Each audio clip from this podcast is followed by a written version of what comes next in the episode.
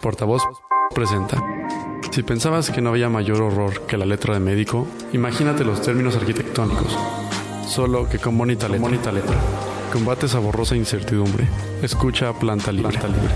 No importa si eres millennial, chaborruco o ñañañé. Aquí hay espacio para todos. El único podcast de arquitectura amigable para los y los no arquitectos. Planta Libre. Planta Libre.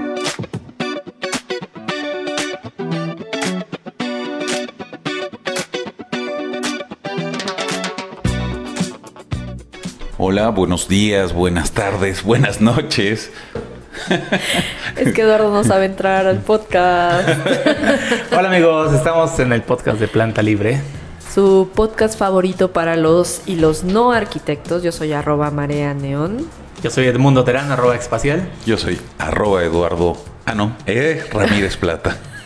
y ya ves, tu subconsciente te está diciendo que saques una cuenta de Twitter. Tengo cuenta de Twitter. Pero no la usas. Modulor DF. Lo uso nada más para cuestiones políticas. Módulo.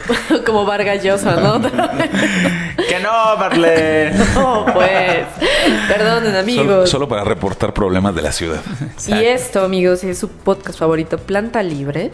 No dejen de seguirnos en nuestra página de Facebook. Gracias a todos y todas, para que no se sientan excluidos nadie, y todes, y todos, y to dis, ¿no? Eh, que nos siguen, que nos mandan comentarios, que nos comentan en nuestra página en Libsyn o que se suscriben al podcast a través de iTunes o directamente en la página o ahora en Spotify, queridos amigos que no podemos creer que estemos en Spotify con tal alcance y con muchísimas descargas y que nos mandan mensajes desde otros países. Entonces, gracias, gracias, gracias a todos ustedes.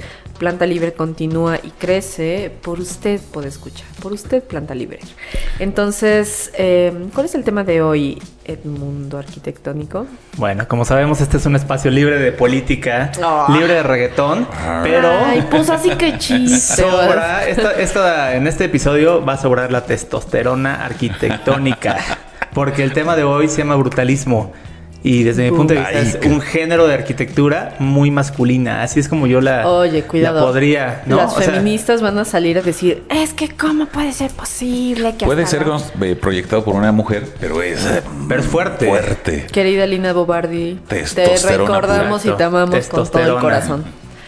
Muy bien.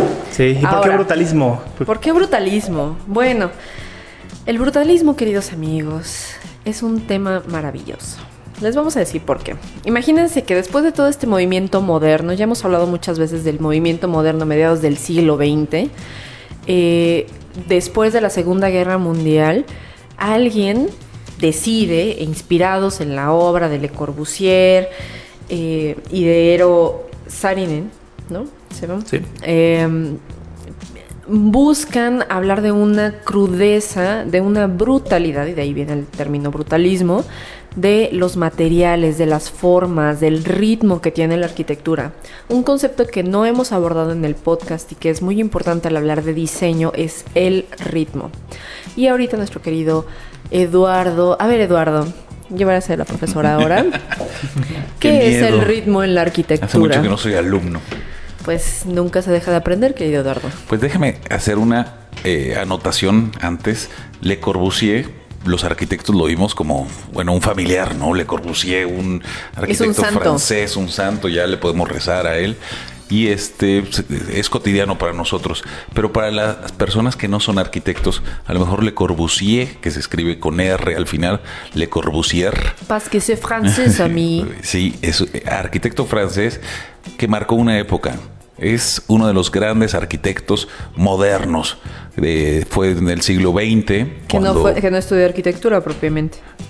No estudió arquitectura, pero es arquitecto porque el que genera arquitectura es arquitecto. No, no tiene el título, pero genera arquitectura. Pues. Él eh, es uno de los grandes arquitectos y es referencia para todos los países, para todo el mundo. Hay que buscarle Corbusier y ya eh, van a entender más de lo que estamos hablando. Y además es el referente en este tema de brutalismo, porque a partir de él empezamos a hablar sobre el brutalismo. En francés sería el Breton Bru, que es... Breton Bru. ¿Qué es? Es eso. Beton brun, que es el, hormigón crudo o el concreto ah, natural, amigos. Exacto. Hormigón en español. Si ustedes en algún momento eh, leen en algún artículo y ven hormigón y dicen, a ver, ¿qué es que es eso y se imaginan hormiguitas. No es una hormigota, el hormigón. No es un hormigón, sino es el concreto y así le llaman en España. Entonces, hablando de, muy inspirado en la Unité d'Habitation de Le Corbusier, eh, bueno, nace este Beton Muy bien. Y, tiene que ver con, pues, el hacer obras que sean muy honestas en cuanto a los materiales, que tengan los materiales brutos, ¿no? Que el concreto sea sea aparente. Pero yo creo que ahí, investigando un poco, hay, hay un, pues una cosa, eh, una, ¿cómo diría? Algo oculto que que realmente venía detrás de esa historia de poner los materiales eh, aparentes. Y es que el arquitecto está relacionado siempre con el poder. Y en algún otro episodio vamos a hablar de la relación entre el arquitecto y los dictadores o la no, que política, ¿no? Al poder, ¿no? Pero en esta ocasión, ah, un poco antes del brutalismo, hay un arquitecto que se llama Albert Speer, que fue el arquitecto del diablo o el arquitecto de Hitler. Yo diría que es probablemente a lo mejor el padre, no lo sé, del brutalismo, porque lo que buscaba era enaltecer el poder de Hitler a través de la arquitectura. Hay una serie de Spear buenísima, vale la pena verla. Sí, vale la pena ver. Hay, incluso un, episodio de un eh, documental de History muy interesante sobre Albert Speer. La cuestión es que él busca enaltecer a Hitler y entonces eh, el objetivo es crear arquitectura eterna, ¿no? Y ahora que vemos la arquitectura o el brutalismo, pues pareciera eterna, porque son realmente una arquitectura muy escultórica, muy masiva, de concreto, monolítica, que pareciera que va a durar toda la vida. ¿Qué es monolítico? Que parece estar hecho de un solo material. Exacto. Pero Eduardo no respondió mi pregunta. La pregunta del ritmo. Del ritmo. Bueno, ¿Qué creo es, que, ¿qué es, ¿qué es el ritmo? ¿Qué es el Pues, ritmo? Todos han este. Está, buscando creo que- Wikipedia. Creo que todos han escuchado música y pueden distinguir entre una música con ritmo o sin ritmo. El ritmo es precisamente eso, eh, una secuencia, un acomodo de objetos que pueden generar estética, que pueden generar eh, placer. Pero que tienen una proporción, que eso es lo importante. Que tienen una proporción, obviamente, sí. Una repetición Pero- armónica. Exacto. Les digo a los alumnos a veces, eh, mm, si pones do, re, mi, fa, sol así, no es música, no es ritmo, no, no genera nada. El chiste es acomodarlas de tal forma que generen belleza. Una melodía. ¿Estamos correctos, Diego? Porque Diego es el que el experto. Dice Diego En que música, pulgar. eh, perfecto, Dice Diego pulgares que pulgar arriba. arriba. Perfecto. Y bueno, eh, el brutalismo lo caracteriza, como ya había dicho Edmundo ah, y, y Eduardo, a través de eh, pues mantener un ritmo, eh, las geometrías angulares repetitivas, ¿no? O sea, además de ser esta, esta mm, eh, nos está patrocinando Jacinto. Mezcolero, por cierto, ese ruido glorioso que escuchan, esa música al caer y tomar con el vaso, pues es Jacinto Mezcalero. Entonces, muchas gracias por el patrocinio. Y eh, como bien decíamos, eh, estos volúmenes monolíticos, mayoritariamente de concreto, y las geometrías angulares repetitivas. Esta repetición es lo que genera el ritmo. La experiencia estética al apreciar vanos, como ya habíamos platicado que son los huecos dentro de una superficie sólida, cada cierta distancia genera un ritmo. No tanto, eh, puede ser como una melodía visual. Y eh, también que podemos percibir la lectura de la huella que deja la cimbra, que es, como ya hemos platicado en otros episodios, eh, puede haber cimbra metálica o cimbra de madera. Es decir, nosotros encoframos o ponemos, digamos, unas tablas. La al- cimbra es el molde el de la molde, construcción. exactamente, donde vamos a eh, ver- vertir el concreto eh, para posteriormente, cuando fragua, retirar este molde y que ya tenga una forma de columna, de trave, de muro, de lo que sea, ¿no? Entonces, la arquitectura brutalista también muestra estas cicatrices, por decirlo de una manera poética, del molde que las contenía. Entonces es arquitectura cruda y sin censura, amigos. Total y completamente expuesta, desnuda. Me voy a ir hasta el principio. El concreto, porque mucha gente podrá no saber qué es el concreto. Parece básico para los arquitectos, pero el concreto es lo que cotidianamente o popularmente se, se entiende como cemento, nada más que el concreto es la suma de cemento, arena, grava y agua. Pero bueno, a lo mejor... Y eh, presión de tiempo. Y, tiempo para el fraguado. Pero mucha gente lo podrá conocer como, ah, mira, esa, casa es de cemento, esa losa es de cemento. Bueno, es de concreto en realidad. El cemento es una parte del concreto. okay. ok. Después de esa, de esa nota. Pero bueno, el concreto, el concreto eh, vive mucho en el brutalismo porque es un material realmente barato y se vuelve como un material local. Es decir, toda esa mezcla se hace prácticamente en el sitio y ah, permite hacer muchas geometrías que anteriormente no se hacían con facilidad. Porque ese es el molde. Edmundo, ¿crees que se hubiera existido el brutalismo sin concreto? Yo creo que no. No podría ser. No, puede ser. No precisamente, amigos. No creo que sea. Entre otros materiales, no solamente el concreto, que bueno, hablamos de materiales naturales que son ásperos, también está el cristal, acero, una piedra áspera o los gaviones. ¿Qué son los gaviones, amigos? Eh, imagínense que ustedes juntan un montículo de piedra natural que encuentran en algún lugar, pero este molde o esta simbra ustedes la construyen a través de diferentes tipos de mallas, diferentes capas de mallas. Entonces imaginen que su gavión es una cebollita y en el centro tienen todas estas piedras amontonadas que les dan una forma de un cubo y después van poniendo capas de diferentes mallas con diferentes em, espacio entre el alambre, unas más cerradas y unas más abiertas y van formando estos bloques y con esos bloques ustedes construyen muros. Esos se llaman gaviones, que los pueden ver por ejemplo aquí en la Ciudad de México en el Parque Bicentenario para contener algunos montículos de tierra o se pueden usar también como fachadas y demás. Entonces, sí, efectivamente el brutalismo utilizó muchísimo el concreto porque era también el material de moda. ¿No? En ese momento, cuando estamos después de la inercia del pleno funcionalismo, de todas estas vanguardias de mediados del siglo XX, del modernismo, en el que el concreto es una maravilla, porque eh, pues es mucho más rápido eh, construirlo o tenerlo listo que un muro de tabique. En un muro de tabique, al ser una mampostería, que la mampostería deviene del, de la mano, de colocar con la mano un objeto y requiere que lo vayan poniendo a plomo, que es que esté completamente derechito. Vertical. Vertical. Entonces, toda esa colocación pieza por pieza, un muro de mampostería, todos los de Tabique o todos los de Tabimax, son mucho más tardados que poner este molde, colar el concreto, que eso nos referimos cuando colamos, cuando lo vibramos para que no queden burbujas y después, ya que fragua, cuando ya está mm, rígido, quitar el molde y ya está, ¿no? Sí, pero yo creo que mm, eh, podrán, los gaviones no son parte del brutalismo tal cual. El brutalismo viene de dar forma a, a una envolvente la que tú quieras. Por eso se ve burdo, se ve grotesco. Espero que ya todos los que estén escuchando ya hayan googleado brutalismo y hayan visto construcciones. Son burdas. Son como que, que quieres dar eh, quieres una entrada de luz en un lugar y lo le das continente, le das forma con el concreto. Con las piedras no, porque la gravedad hace su trabajo y viene para abajo. El concreto es una piedra artificial, entonces le podemos dar la forma que quieras. El brutalismo es como a ver, me voy a ver muy viejito si hablo de los barbapapá. ¿Se acuerdan de ese cuento de los barbapapá o no? A ver, cuéntalo rápidamente.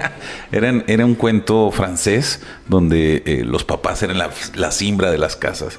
El papá se hacía gordito y lo demás eh, le echaban concreto encima y ya se, hacía chiquito y ya era la casa. ¿Se acuerdan o no? Bueno, ya búsquenlo también.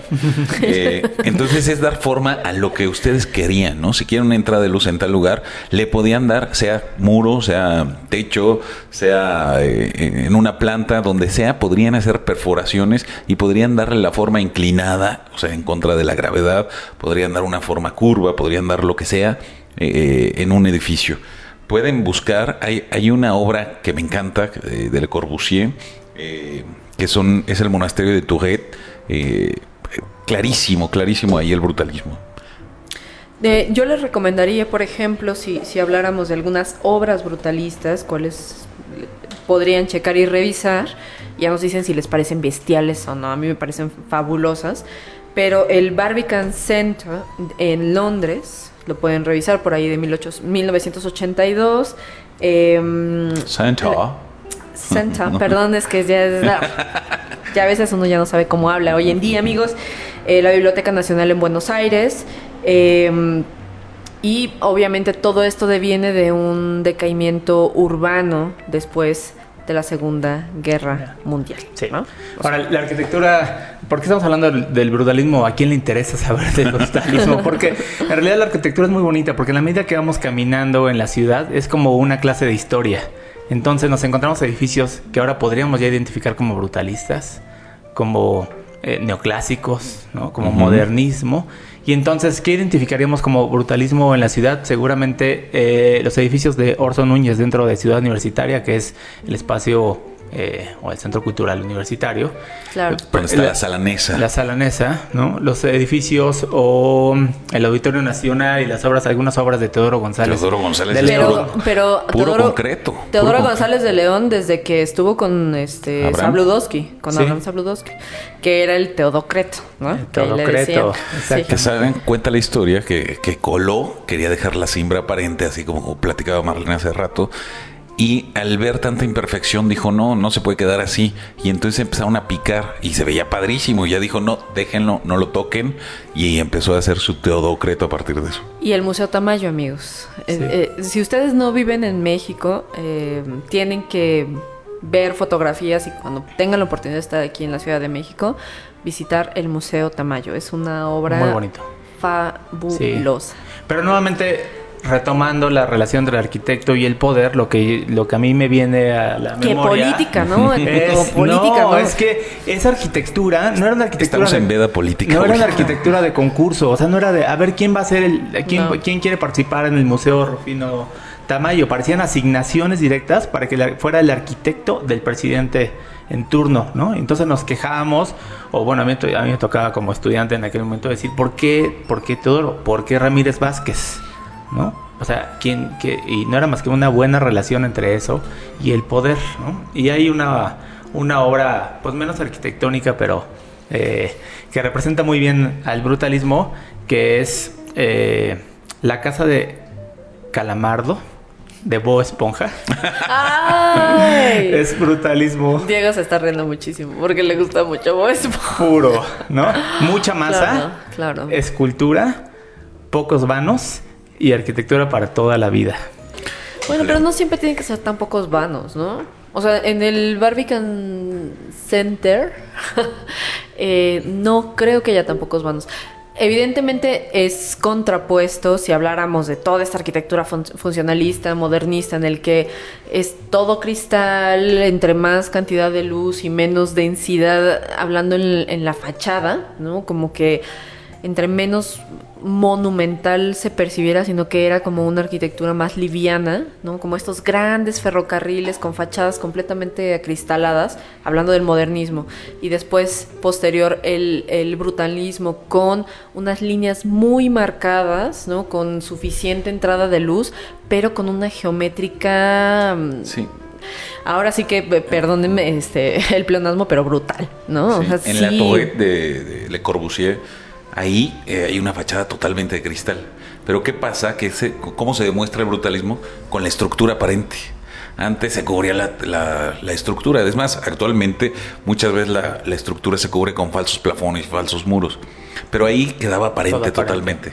Ahí eh, la, la, fachada del convento es mucho cristal y la estructura aparente, pero si ven la iglesia, es una iglesia, híjole, para mí es la concentración del brutalismo en su máxima absoluto, es su máxima expresión. Tiene mucha relación con el modernismo, ¿no? Es un bloque de concreto con perforaciones de colores que se construyó sin, después de que murió Le Corbusier. O bueno amigos, si aquí en México quieren otro ejemplo, la Escuela Superior de Música de Teodoro González de León, eh, pueden googlearla y también es un ejemplo. Es un ejemplo claro, claro, claro de, del brutalismo. Pero es concreto, aparente, eso, eso lo demuestra. Honestidad de los materiales. Honestidad, sí, se ve la estructura, no, no la ocultamos, no, no tratamos de, de, ocultarla con columnitas, con falsos plafones, con colorcitos, sino que queda aparente, queda como debe de ser. Y, y es lo que parece, ¿no? O sea, eh, no sé cómo explicarlo, no a veces es difícil leer un edificio, el uso del edificio por la fachada que dices, bueno, podrá ser vivienda, podrá ser oficinas, pero en esos momentos quedaba muy claro cuando eran complejos habitacionales, ¿no? Eh, hablando, por ejemplo, del Barbican, e-, era un lugar que había estado muy devastado, más bien era ya, ya era un no lugar, ¿no? Que en otra ocasión me gustaría hablar de los no lugares. Eh, que no tenía una utilidad propia y se crea este centro en donde además de haber un, espacio habitacional, permite que haya eventos culturales y que nuevamente la gente viva el espacio. Entonces, ha sido este objeto no solamente de estudios, sino de cinematografía, porque ahí cuando estuve de jurado en Cinetecton, ahí hace ya un par de años, precisamente vimos un pequeño corto experimental sobre el Barbican y contando anécdotas de personas que vivían allí y de cómo lo percibían y de lo que era mm, a nivel cultural, ¿no? Porque no tenía nada que ver, absolutamente nada que ver con el lenguaje urbano y arquitectónico que estaba en Londres en ese tiempo. Entonces, de pronto sí es como un choque porque tanta monumentalidad, digo, nosotros estamos muy acostumbrados porque está la arquitectura prehispánica. Y la arquitectura prehispánica es brutalista lo que le sigue, ¿no? Pero, eh, pues, creo yo que en algunos lugares de Europa tanto, tanta densidad, tanto volumen, tanta masa, tanto peso, no es fácil de asimilar. Por eso cuando los extranjeros vienen y ven Teotihuacán, eh, no, pueden con ello, ¿no? Pero para nosotros es muy habitual eso. Sí, y más que una, digamos, importar un movimiento, este movimiento brutalista fue como incorporarnos en un movimiento mundial, ¿no? Que se estaba dando después de la Segunda Guerra Mundial y, como la época pues más fuertes entre los 60s y los 80s. Y hay, hay una historia muy interesante de una isla que comenté en el episodio anterior que se llama Hashima, que también tiene una muestra de arquitectura brutalista, por eso, por eso me vino a la mente en el episodio pasado. Resulta que Hashima es una, es una isla eh, realmente pequeña que mide 500 metros de largo por 150 de ancho y que encontraron en Hashima una mina de carbón que explotaron a finales del siglo XIX y mayormente en el siglo XX. Entonces fueron se fueron dando cuenta que había una gran cantidad de carbón que explotar, que además era pues eh, un material muy pues muy bueno para ese en ese momento antes de que se explotara el petróleo y fue tal la demanda de trabajadores que tuvieron que esa isla la fueron poblando y la fueron construyendo a través de... Que hoy está abandonada. Hoy está abandonada, pero es patrimonio de la UNESCO. Sí. Está abandonada, si no me falla, como desde el 95, por ahí así. Como para quedarte una nochecita y a dormir abandonada. Lo interesante es que llegó a tal esplendor esa isla que la densidad, la cantidad de gente que pudo haber habitado ahí eran de 145 mil habitantes en un, en un kilómetro cuadrado. ¿no?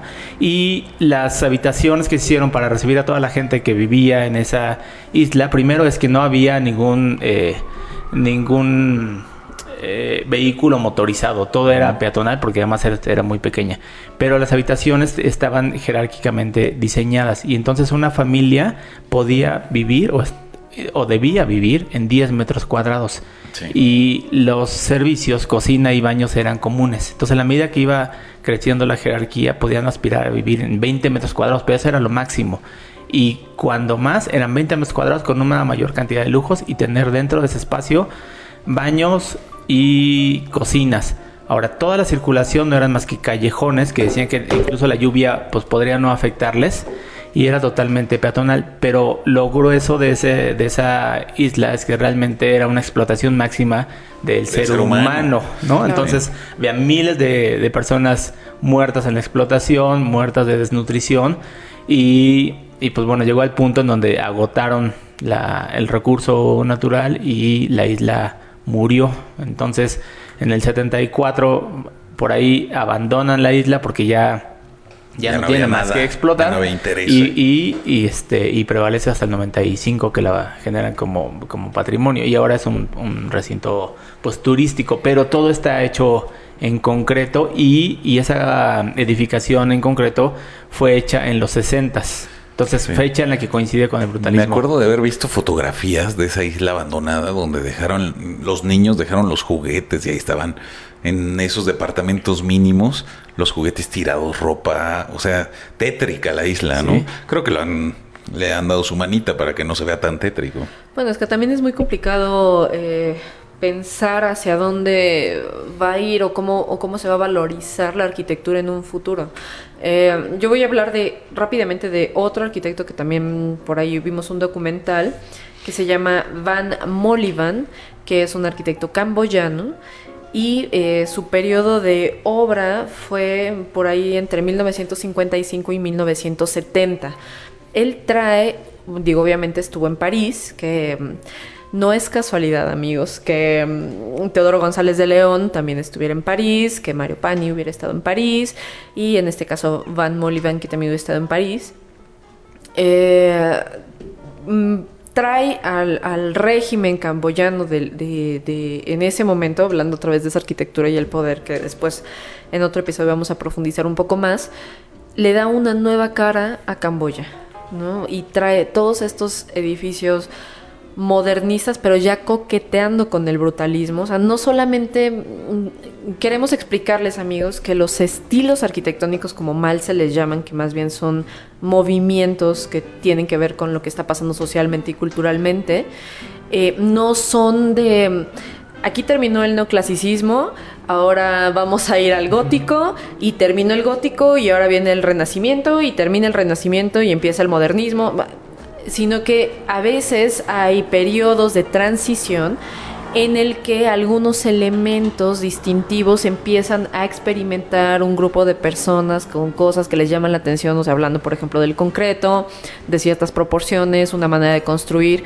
Entonces, a veces vemos indicios de uno u otro, pero terminan en una cohesión muy interesante. Entonces, la arquitectura de Van Molivan además de ser muy interesante, de ser muy geométrica y de evidentes influencias modernistas y principios o, brutalismo temprano, por decir así, también hace un aporte muy interesante a la ciudad, ¿no? Eh, cómo podemos aterrizar estos grandes complejos a nivel ciudad y para la gente que los va a vivir, porque también dotan Digo, una de las cosas importantes del modernismo y que nos heredó y que ya no tenemos nada ahorita son estos grandes espacios peatonales y, áreas jardinadas, estas Planta libre, espacio común, o sea, las había departamentos, debe haber parques para que la gente no tuviera jardines, sino que fuera un jardín común donde hubiera comunidad.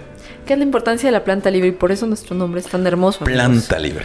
Porque, eh, pues, al tener esta planta libre, hablando nuevamente de la escala humana, la importancia de que nosotros a nivel de calle veas un área verde, un área jardinada, un patio público donde todos, todos los que habitan en un desarrollo o en un centro urbano que, que, mm, que en francés le dicen la cité, ¿no? que no es la ciudad sino la cité, son estos grandes desarrollos urbanos en el que a tu escala tú sales y puedes pasar la tarde ahí cómodamente, ¿no? Y no te presentas con un vestíbulo, con un este, vigilante, con, una barrera a tu escala. Arriba ya no, ya no les importaba. Lo que ellos querían era regresarles un espacio a la ciudad para la gente que caminaba y habitaba la ciudad, ¿no? Sí. Afortunados, digo, toda la toda la provincia en México sigue manteniendo esta tradición de ir al parque, ¿no? Todavía los fines de semana tiene esa tradición. En, en la Ciudad de México ya es difícil encontrar uno de estos lugares, pero afortunadamente ahora hicieron la Mexicana, un parque que está en Santa Fe, pero si vas un fin de semana está atascado. Y lo peor es que tienes que llegar en coche. Entonces ya Eso es una contradicción. es una contradicción. Completamente. Deberían de ser ombligos de esa cité, de esos lugares eh, eh, conurbados o urbanos donde la gente de la zona debería ir a jugar por ahí. No, y ahora a ver con la línea 7 del Metrobús, creo yo que llega ya hasta Santa Fe, ¿no? Sí. ¿Qué, está pasando? creo, que, frenó un camión. el brutalismo también es una buena cohesión entre forma y función. Tiene, es muy escultórica, tiene muchas plazas libres, pero también es muy monumental. Y me viene a la mente la embajada de Rusia en Cuba, que es tan monumental y tipo pues digamos, eh, a, través de una columna central y después se hace un poco más grande, hasta da como una impresión fálica, que en varios casos es ¿Quién es esa de Carlos Bejar? No, no, no, recuerdo, ¿no? Pero este pero hay muchos ejemplos con una columna central. La casa, la casa taller de Agustín Hernández en Las Lomas es también un ejemplo clavado en brutalismo, ¿no? Que es hacer que dos pirámides invertidas se encuentren y se vuelva un espacio para hacer y practicar arquitectura al interior y además vivir. Ah, es que Agustín Hernández era un grande. Sí. sí. Sí, se te hace. Yo pienso que la. No, no estoy seguro. pero los interiores. O sea, la comunicación del espacio interior con el exterior. Yo es. Personalmente, amigos, cuando a mí un arquitecto me parece eh, valioso, es cuando sabe comulgar. Eh, la arquitectura interior con el exterior, no la fachada por sí misma, ¿no? Las fachadas luego son circunstancias, creo yo. O sea, un Zaha Hadid a mí no me parece buena arquitectura, pero en cambio un espacio que puede encontrar comunicación con el exterior en la mayoría de los ambientes es buena arquitectura. Tadao Ando podría ser brutalismo. Brutalista, Brutalista sí. Sí, sí, Sin duda. Sí. Hay un edificio de Tadao Ando de, para la universidad en Monterrey. Ajá. Ajá este, impresionante. Impresionante. Todo en concreto, monolítico, que parece que se tuerce y genera un paso. Una belleza. Ahora, por sí misma, el brutalismo es agresivo. Agresivo para la ciudad, para el, para el entorno, es muy agresivo. No quiere decir que, esté fuera de, o sea, forma parte de la ciudad. No, y, el, el, ejemplo que puso Edmundo ahí en Monterrey crea una tensión entre el suelo y, el objeto arquitectónico y la persona o, o los el ser humano, la escala humana, queda en medio de esa tensión entre la tierra y el objeto arquitectónico. Entonces, por ejemplo, a mí me gusta mucho cuando dos objetos arquitectónicos o dos piezas entran en completa tensión, o sea, en espacios muy estrechos que de pronto sientes que pueden caer encima y después sales y hay una amplitud total, o sea, como que ese tipo tiene presencia, tiene peso, está ahí porque debe de estar ahí, no en otro lado. Mira, pues voy a platicar un poquito de mí rapidísimo, pero eh, yo he tenido la fortuna de diseñar iglesias y un sacerdote eh, muy culto el sacerdote, me ha dicho, oye, tu lenguaje es medio brutalista. Yo sin buscar obviamente ningún lenguaje. Pero cómo... Tú sonrojado le dijiste, ay, ¿cómo te diste cuenta? Se nota, gracias. Pero, eh, ¿a qué llegó o cómo llegó a eso? En serio, no lo he hecho sin a propósito. ¿Cómo llegó a eso? Es dejar perforaciones, dejar darle importancia a lo que yo quiero, las perforaciones perfectamente eh, pensadas para que den en tal lugar. O sea, no es pensar, eh, o sea, no me estorba nada más que la luz, que es un elemento que voy a utilizar, eh, la altura, o sea, lo que quiero, lo que quiero demostrar, ¿no? Sí, por eso ahora si te dicen qué bruto, es ah, que qué, bruto. qué bruto, qué honesto, ¿no? Y entonces en la honestidad está la belleza. Pero en italiano es bruto es feo, en realidad. Ok, pero estamos en español. y viene del brutalismo. Y de ahí Brutus, que saben que fue quien le dio cuello a, al buen César, ¿no? Entonces, ya, en fin. Esto va a ser todo por el episodio de hoy, queridos podescuchas, nuestros queridos plantalivers.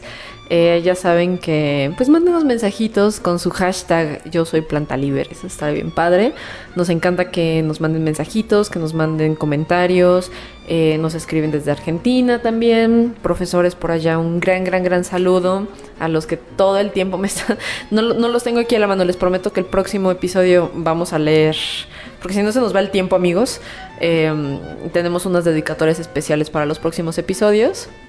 Saludos a Londres que nos escucha Ichel y en Montreal también nos escucha Laura Jasso.